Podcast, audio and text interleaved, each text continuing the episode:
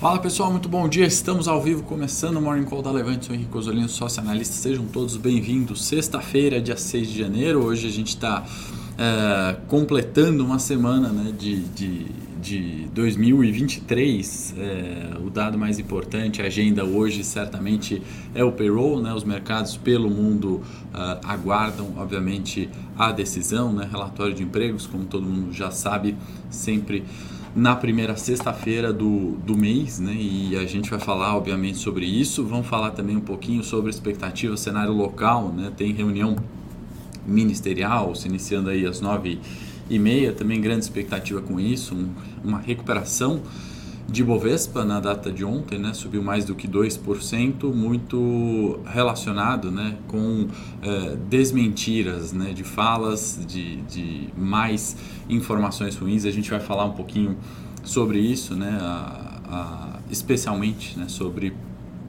é, a não interferência né, numa política de preços de Petrobras e também sobre a não revisão né, da, da reforma da Previdência. Né? Então, esses foram os principais fatores ali de desmentiras, né? E, e, eu quero fazer algumas considerações sobre isso, tanto no momento do pânico, né? Da, da queda excessiva em um curto espaço de tempo, né? Que faz os investidores tomarem aquelas medidas às vezes desmedidas com a queda e também nesse fato da desmentira, né, onde parece que o cenário melhorou, e Bovespa recuperou, volta ali, né, para uma marca uh, quase conhecida, né, dos 108 mil pontos. Então a gente tem que falar um pouquinho sobre isso. Certamente assunto do dia vai permanecer, pelo menos, né, eu, eu imagino, uh, por janeiro. Tá bom? Vou compartilhar aqui a tela para a gente passar mercados. Vamos falar de mundo primeiro, né? Aqui eu comecei com tela de commodities na data de hoje, né? A gente está vendo o petróleo, né, tanto o WTI quanto o Brent, né, subindo levemente 0,29, 0,20, né, respectivamente, voltando para a marca dos 73,86 no caso do WTI, 78,85 no caso do Brent. Tá? As demais commodities, né, relacionadas à energia, né, e aqui a gente está falando de gasóleo, gás, é, outros tipos, né, de do que a gente comumente costuma atrelar energia aqui, né, elétrica, a gente está falando de energia uh, no mundo, recuando bastante nesse início de ano. Né? Então, se a gente olhar a performance das commodities relacionadas à energia no ano, né, quedas ali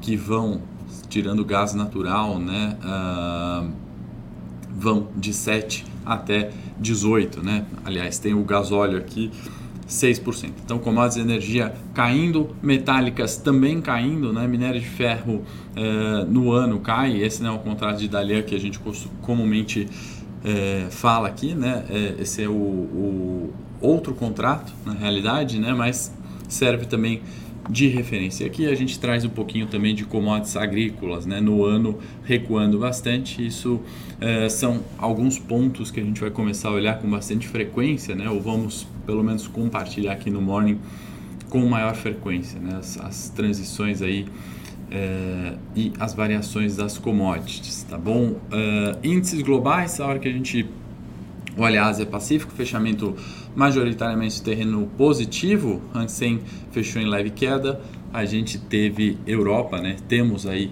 Europa reagindo a alguns dados uh, de inflação no terreno positivo em sua maioria. Vamos comentar já já um pouquinho mais de detalhe no gráfico uh, comparando né, mercados europeus com S&P.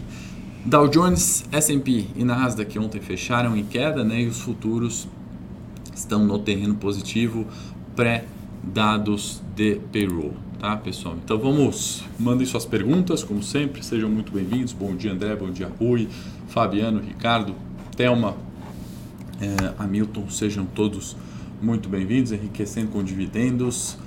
Seja muito bem-vindo. Vamos então é, falar de um ponto importante: inflação, né? Aqui é um dado copo meio cheio, né? A gente está falando de expectativas de inflação, né? quando a gente olha para um ano, quebrando né? um limite de baixa, né? então dado positivo naquela toada de arrefecimento de inflação, né? pelo menos no horizonte conhecido, né? uma tendência que é esperada, não esperada pelo mercado na realidade, mas uma uh, expectativa né, de que o aumento de juros consiga arrefecer a inflação. Né? A expectativa de toda uh, a equipe do Banco Central americano né, e, consequentemente, do mundo de forma geral, né, que de fato a subida de juros por lá reflita em queda da inflação. Né, e aí sim uma normalização, como a gente comentou no, no penúltimo morning, né, o, o último morning que eu fiz, não o de ontem com o Luiz.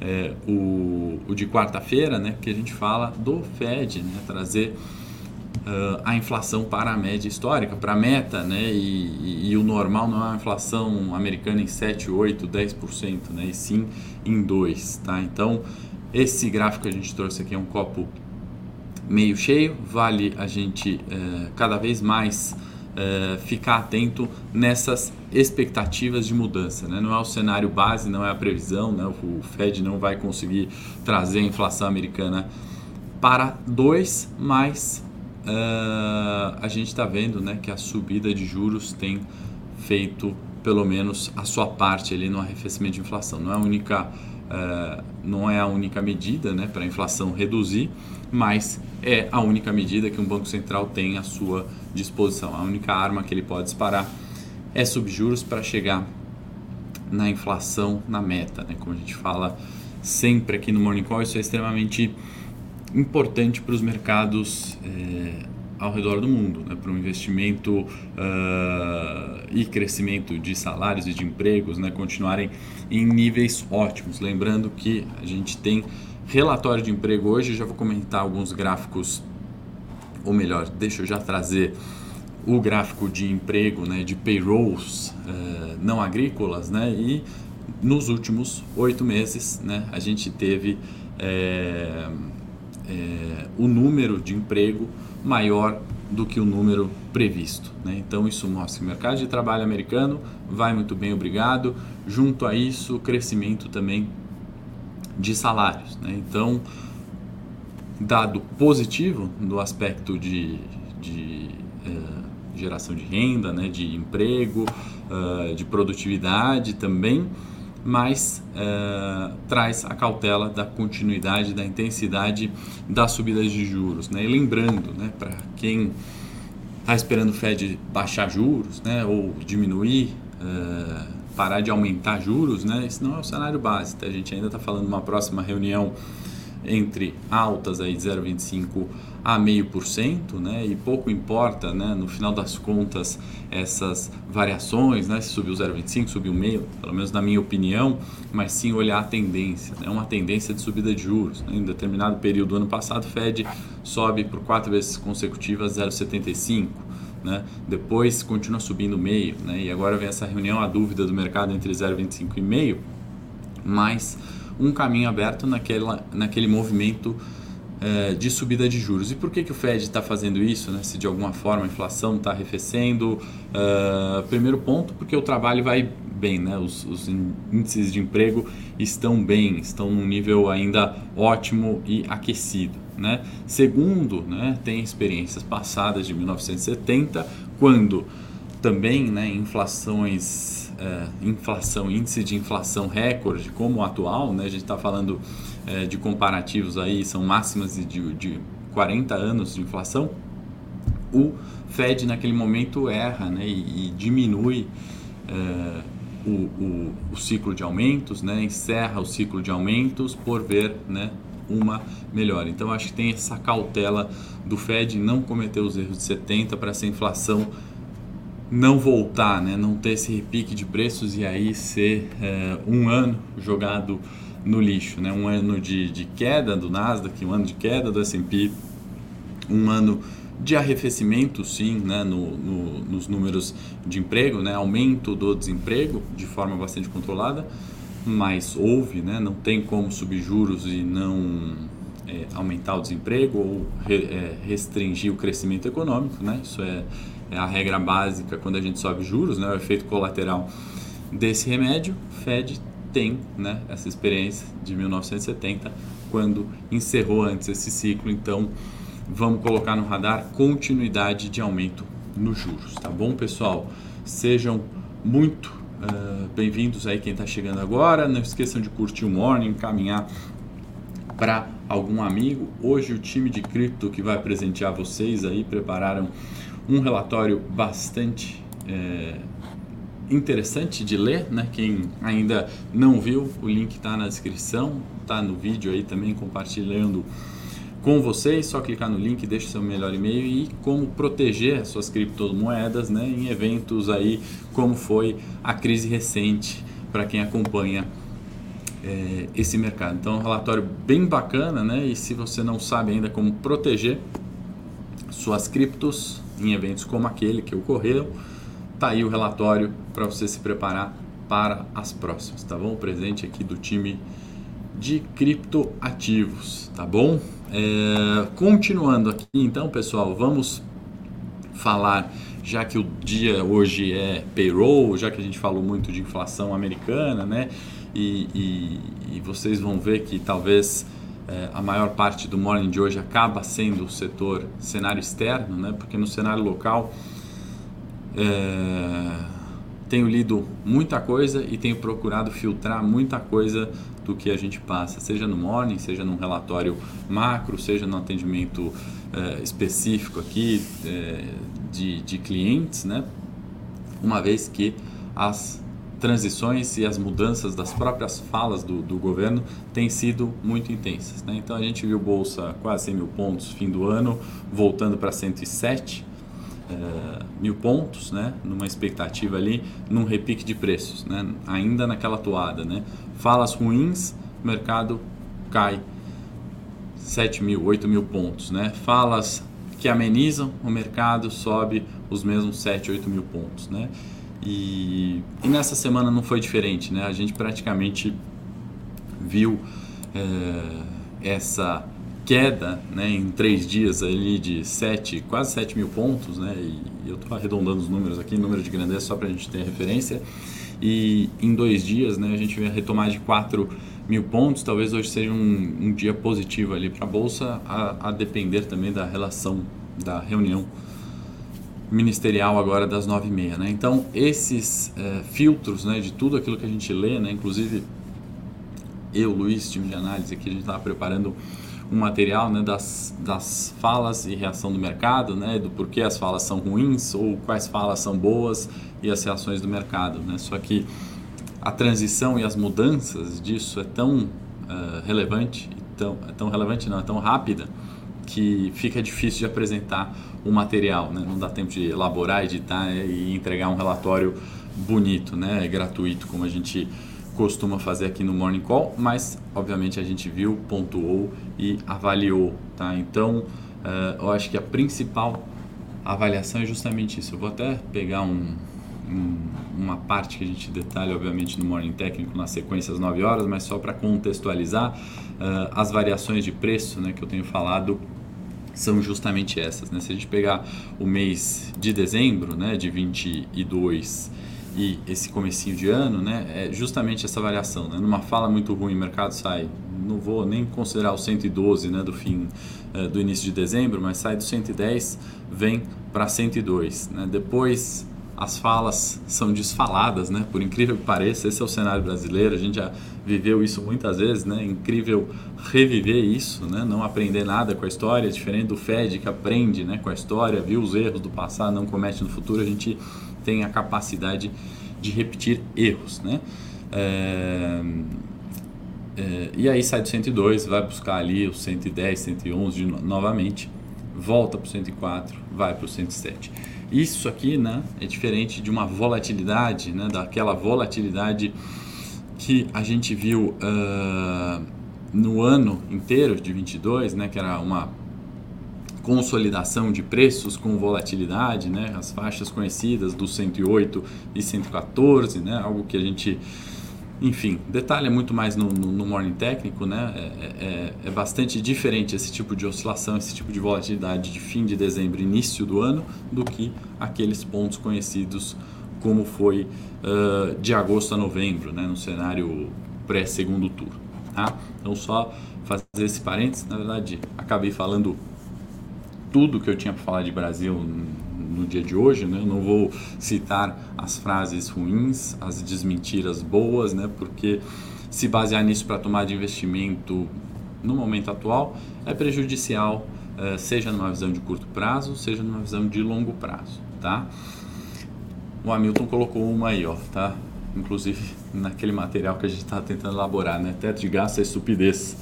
É, enfim, e por aí vai, né? Não vou ler tudo do Hamilton, mas vocês estão a par, né? Isso a gente está ouvindo no noticiário também, tá? Então, Brasil, é, acho que é isso, né? Se a gente pudesse adicionar é, alguns fatores ali pontuais, né? Mudanças também em cargos relevantes de empresas listadas, né? CEOs, CFOs, né? Então, trocas de comandos é, dessas empresas, né? É, na virada do ano, nesse início do ano, de uma maneira muito mais intensa do que uh, é a média histórica para o período. Né? A gente costuma ver essas transições para março, né? no momento uh, das assembleias, né? a maioria das empresas uh, historicamente né? tem um volume maior em março, né? E nessa transição de ano também teve essa mudança das, uh, dos comandos das empresas, né? seja por motivos de desvalorização das ações, seja por motivos de que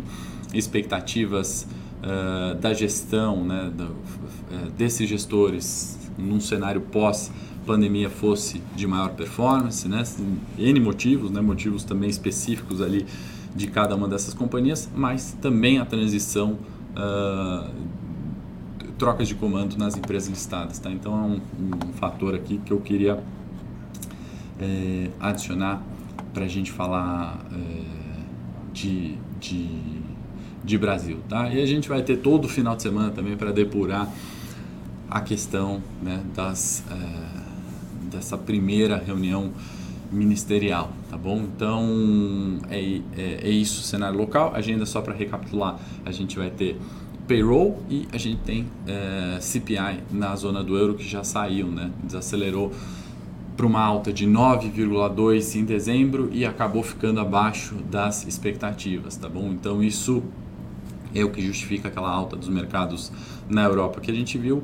A gente está vendo também eh, vendas no varejo, né? já saíram na zona do euro, subiram 0,8 em novembro, também além da previsão que era meio por cento. Então, copos meio cheio ali é, na zona do euro, índices de sentimento também que saíram, né, relevantes também, é, é, trazendo é, de fato uma melhora né, nesse sentimento, tá bom? Então a gente tem é, copos meio cheios ali no, no, no, mundo, né, na agenda de hoje. Brasil, é, estamos já pontuados aqui os pontos que acho relevante trazer para vocês é, em resumo, tá? Vamos voltar aqui para os nossos gráficos, deixa eu compartilhar com vocês a tela novamente, voltar para uh, o Bloomberg. E só para concluir, né, voltar naquele ponto que a gente estava falando de emprego, quem quiser mandar pergunta, dúvida, sugestão, crítica, fica à vontade, vamos usar sexta-feira para isso, aproveitar, agradecer a presença de todos vocês, pedir o like, né, inscrição no canal, sininho, já já tem Morning Técnico 9 horas para a gente falar de ações específicas, né? preço, gráfico, expectativas das empresas listadas, né? um cenário corporativo. É... Então, voltando né, na parte de, de emprego, só para concluir também esse assunto, né? É... por mais que né, o emprego no geral, né, taxa de desemprego americana mínimas históricas, né, eu acho importante a gente trazer a o aumento né, das demissões na Amazon. Né? Se a gente olhar, deixa eu até sair da tela aqui, não atrapalhar o gráfico, né? mas se a gente olhar de 2013 até 2022, né, olha o aumento né, do número de demissões. Né? Então a gente está vendo é, um é, encurtamento né, de número de funcionários. Né? Quem lembra que a gente passou o ano de 22 falando que não era o ano das techs, né? olha o tamanho aqui do número né, de demissões. Né? Foram ali os piores trimestres né, em número de demissão. Então, uh, outro dia, né, na realidade aqui no Morning, a gente trouxe né, a perda de valor né, das, das, das das companhias de maior capitalização de mercado. Tá? Então, o que, que eu quero trazer com isso? Né? Que vale olhar o macro e a hora que a gente vai destrinchando até o micro né, para selecionar qual ativo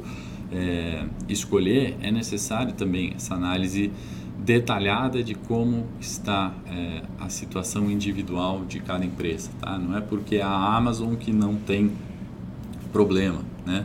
Não é que a Amazon, quem trabalha na Amazon também está tranquilo, está com emprego garantido. E eu quero fazer com isso, né, com, com, trazendo esse gráfico, é fazer um paralelo com o Brasil. Né? Então, assim, gente imagina uma Amazon né, que a gente tem como referência de realmente ser uma tech, de, de usar os serviços né, de, de forma global. Né? Aliás, só para comentar, a Amazon ela não é aquela empresa de varejo que começou lá atrás, né? Ela migrou disso para a AWS, né? Que é onde de fato tem boa parte do lucro da empresa, né? parte do valor da companhia vem da AWS, não do, do, do varejo online, tá? Então, é, só fazer um paralelo com o Brasil, né? De imaginar uma companhia desse tamanho demitindo né, em um ano difícil como o 22, né, tra trago sim uma preocupação mais relevante para as empresas no Brasil no quesito emprego. Né? Infelizmente, é, trago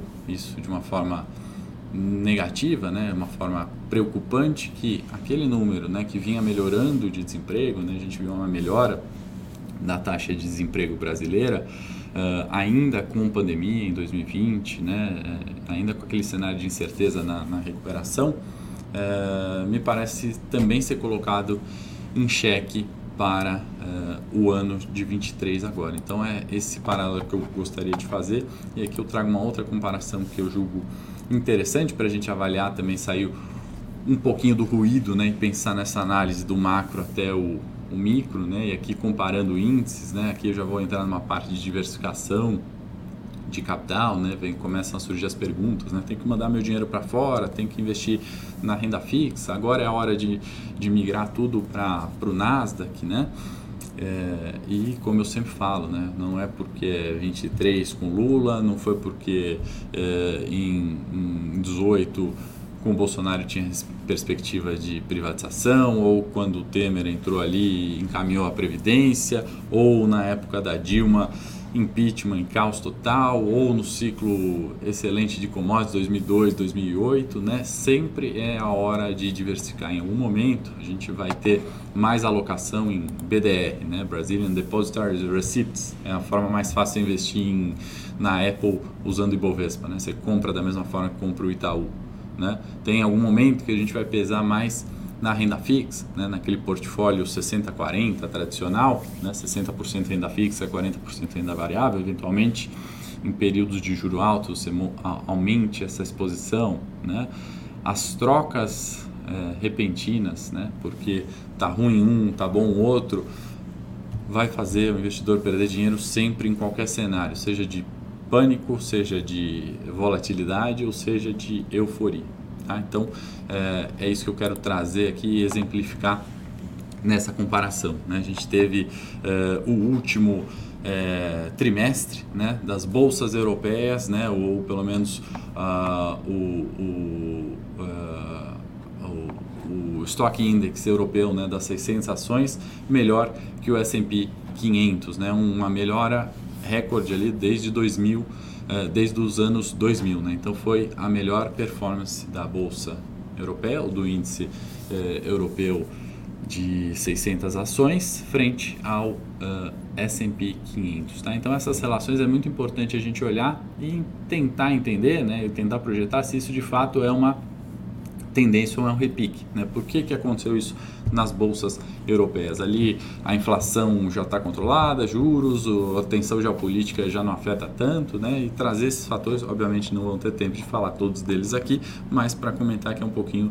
do nosso trabalho também, para saber né, qual o momento de pesar mais num BDR, de uma ação, de uma opção, de uma renda fixa, né? vale ter isso em mente sempre, tá? Então por isso que eu trouxe esse gráfico aqui. E quando a gente fala né, da expectativa de retomada, e a gente já está concluindo o morning aqui para não estourar muito do tempo, hoje tem poucas perguntas aí nessa sexta-feira, é, quando a gente olha aquele múltiplo preço-lucro, que eu gosto de trazer aqui sempre para vocês, né, olhando aqui é, o ETF né, de China, é, a gente está olhando o, o múltiplo preço-lucro chegando na média histórica, né, na casa dos 11. Né? Então, mês de no, é, novembro, dezembro, recuperação de preços de bolsa né, nesse índice, é, estabilidade nos lucros das ações e aí a gente vê na média histórica. Tá? Por que, que eu gosto de trazer esse múltiplo? Né? Primeiro, porque é uma forma fácil da gente avaliar uh, se esse índice, se essa ação, né, não importa se você está olhando o preço-lucro do Itaú, do MSCI China, do S&P, do Ibovespa, né, é uma forma rápida de você olhar se historicamente aquela bolsa está barata ou está cara, né? Se a relação de preço sobre o lucro dessas empresas né, está em máximas históricas ou em mínimas históricas. E aí a gente consegue uh, ou pelo menos a gente se aproxima né, de um alinhamento de expectativas. Né? A gente sabe que é, as questões de, COVID, de política Covid-0 na China trouxeram estabilidade nos mercados, trazendo dificuldades. Né? A, a, o cancelamento dessa política de Covid-0 trouxe recuperação de preços para o mercado. E aí gera aquela expectativa, poxa, agora cancelou né, é, a política de Covid-0, a China vai voar. E quando a gente vê, a gente já está numa média histórica normal. Né? A gente está numa média histórica normal que não nos permite imaginar que é nesse momento que as empresas vão subir, subir o lucro, né? partezinha de baixo dessa divisão, e aí, consequentemente, esse múltiplo uh, vai voltar a ficar barato né? e vai ser mais interessante comprar e essas ações valorizarem. Tá? Uh, da mesma forma, né, se a gente pensar na estabilidade então desse lucro, quando a gente está falando uh, em preço, né, não teria justificativa de se pagar mais caro em algo que não tem uma projeção de crescimento de lucro maior. Tá? Então, aquele viés né, de, de ampla retomada, né, uh, no curto prazo, traz uma relação muito mais prejudicial né, do que a gente falar Uh, em novembro, né? A gente comentou, por exemplo, do Hansen, né? Em mínimas históricas, né? E aí veio uma alta realmente muito forte, né? Quem assistiu os mornings ali de dezembro viu como eu chamei a atenção para as techs no Hansen, para outras uh, empresas, né? Então nessas relações aqui de um desvio padrão, né? Um desvio para baixo ou dois, né? Que são as linhas vermelhas aqui de baixo. Uh, é muito mais interessante também essa exposição nos ETFs China. Né? Então a gente tem aí alguns ETFs listados em bolsa brasileira. Então essa alocação é muito importante ver, né? Isso é uma forma fácil, por isso que eu trouxe esse preço-lucro do MSCI China, porque a gente está vendo essa retomada, né? essa expectativa que eu acho que vem ainda é, de uma melhora assim, da, da, da, questão de cancelamento da política Covid-0, uma expectativa de retomada, um aumento da confiança né, que isso gera é, para o próprio consumo, né, para a volta da vida normal. Né, eles estavam ali em, é, realmente em restrições de pandemia, né, 2020 e em 2022. Mas a demanda, né, o aquecimento de fato, né, o, o, o o boom de mercado né, para a expectativa de crescer lucro, eh, não me parece ser o momento né, para a tomada desse tipo de risco. Tá? Então vale a gente ficar bastante atento. Né? Se a gente pensar no cenário de 2020, né, da retomada e da melhora, né, expectativas aqui, certamente olhando esse múltiplo fica muito claro, né, e aqui estamos falando de fevereiro de 2021, que não era é, a melhor relação de risco-retorno aqui com certeza, né, que é mais favorável vender esse índice do que comprar, né? E da mesma forma, recentemente, né, foi o contrário, né? Muito mais interessante comprar aqui do que vender. Então, estamos na média histórica no MSCI China, tá? É, aqui eu estou trazendo alguns eh, dados de China também, eu vou me ater a esses dois aqui de baixo. Né? O primeiro é a inflação ao produtor, né? que também declinou na China, então copo meio cheio de certa forma, né? não temos ali uma aceleração da inflação, muito pelas políticas de Covid-0, né? e aí é uma, uma desaceleração muitas vezes até ruim, né? é ausência de consumo, e com isso, né? no, uh, para tentar reverter isso, o uh, governo chinês vem impulsionando o crédito. Né? Então, naquele momento onde parecia que tudo ia dar certo, né? o crédito está lá em cima, o governo chinês reduz o crédito, aumenta a inflação. Depois acontece a política de Covid zero, as restrições e inflação cai e ele vem impulsionando o crédito novamente. Né? Vamos observar essa tendência, né? Desde 2014 a gente traz esse corte e conseguimos ver essas oscilações, né? Os momentos de estímulo e de cortes e a gente consegue fazer também a relação de movimentos de alta ou queda das bolsas uh, chinesas no caso, tá? Então, pessoal, acho que é isso para o dia de hoje, de forma objetiva. Acho que tem uma questão aqui da Cláudia que ela coloca, né? Falas negativas foram ensaiadas. Eles imaginaram cometer os mesmos erros, mas a ficha caiu junto com o mercado. Então, vai ter que fazer o melhor para o mercado financeiro. Cláudia, sabe que eu vou dar até uma opinião pessoal aqui minha, né? Eu acho tão é eu não imagino que seja um despreparo, né? Eu não consigo acreditar que realmente é um despreparo de não aprender com erros do passado ou não entender que falas que prejudiquem o mercado estão prejudicando o emprego e, e consequentemente prejudicando o social, né? Que no final das contas uh, é, é, é, é, uma perda de valor para a sociedade e estamos falando de social no final das contas, né? Então eu, eu custo acreditar que de fato é, essas, essas falas né, são, são feitas ali é, de forma desmedida. Né? Custo acreditar que existe embate ali de fato entre ministro e presidente, como a gente viu recentemente. Né? Custo acreditar que alguém que fala que é, vai rever a reforma da Previdência e um dia depois fala que não vai rever é, é sem nenhum viés, né? não é não, não, não, não é um, uma decisão que se possa chegar de forma tão rápida né, e tão certa. Olha, resolvi aqui e, e seis dias que eu estou nessa equipe que eu vou falar que a reforma da Previdência é uma. É, não, não tem déficit na Previdência, por exemplo. Né? É, o custo acreditar que de fato é assim, é, é despreparo. Não acho. Tá? Não acho que ninguém deveria ter essa autonomia, o poder de, de falar isso dessa forma, né? Como eu chegar aqui e realmente falar assim, a bolsa vai para 200 mil pontos ou a bolsa vai para 40 mil pontos, né? Realmente, assim, é de uma responsabilidade, maturidade, desqualificação muito grande, né? Se eu fizer isso, é, eu acho que algum viés ali eu, eu estaria tendo, né? E aí, obviamente, jamais vou fazer isso porque somos uma casa de análise independente, a gente não tem viés. É, e no governo, eu não sei se o governo é uma casa de análise independente. Então, acho que você colocou um bom ponto aí. Dei minha opinião pessoal aqui com vocês, dividi com vocês. Depois deixem aí no comentário se vocês concordam, discordam, o que vocês acham.